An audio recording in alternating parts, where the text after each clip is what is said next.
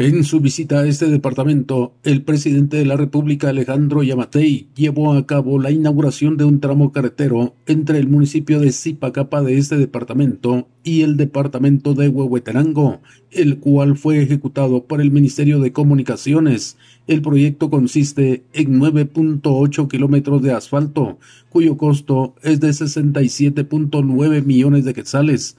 Según se indicó, este proyecto vendrá a beneficiar a la población de varios municipios del altiplano marquense. Desde Emisoras Unidas en San Marcos, informa José Luis Vázquez, primera en noticias, primera en deportes.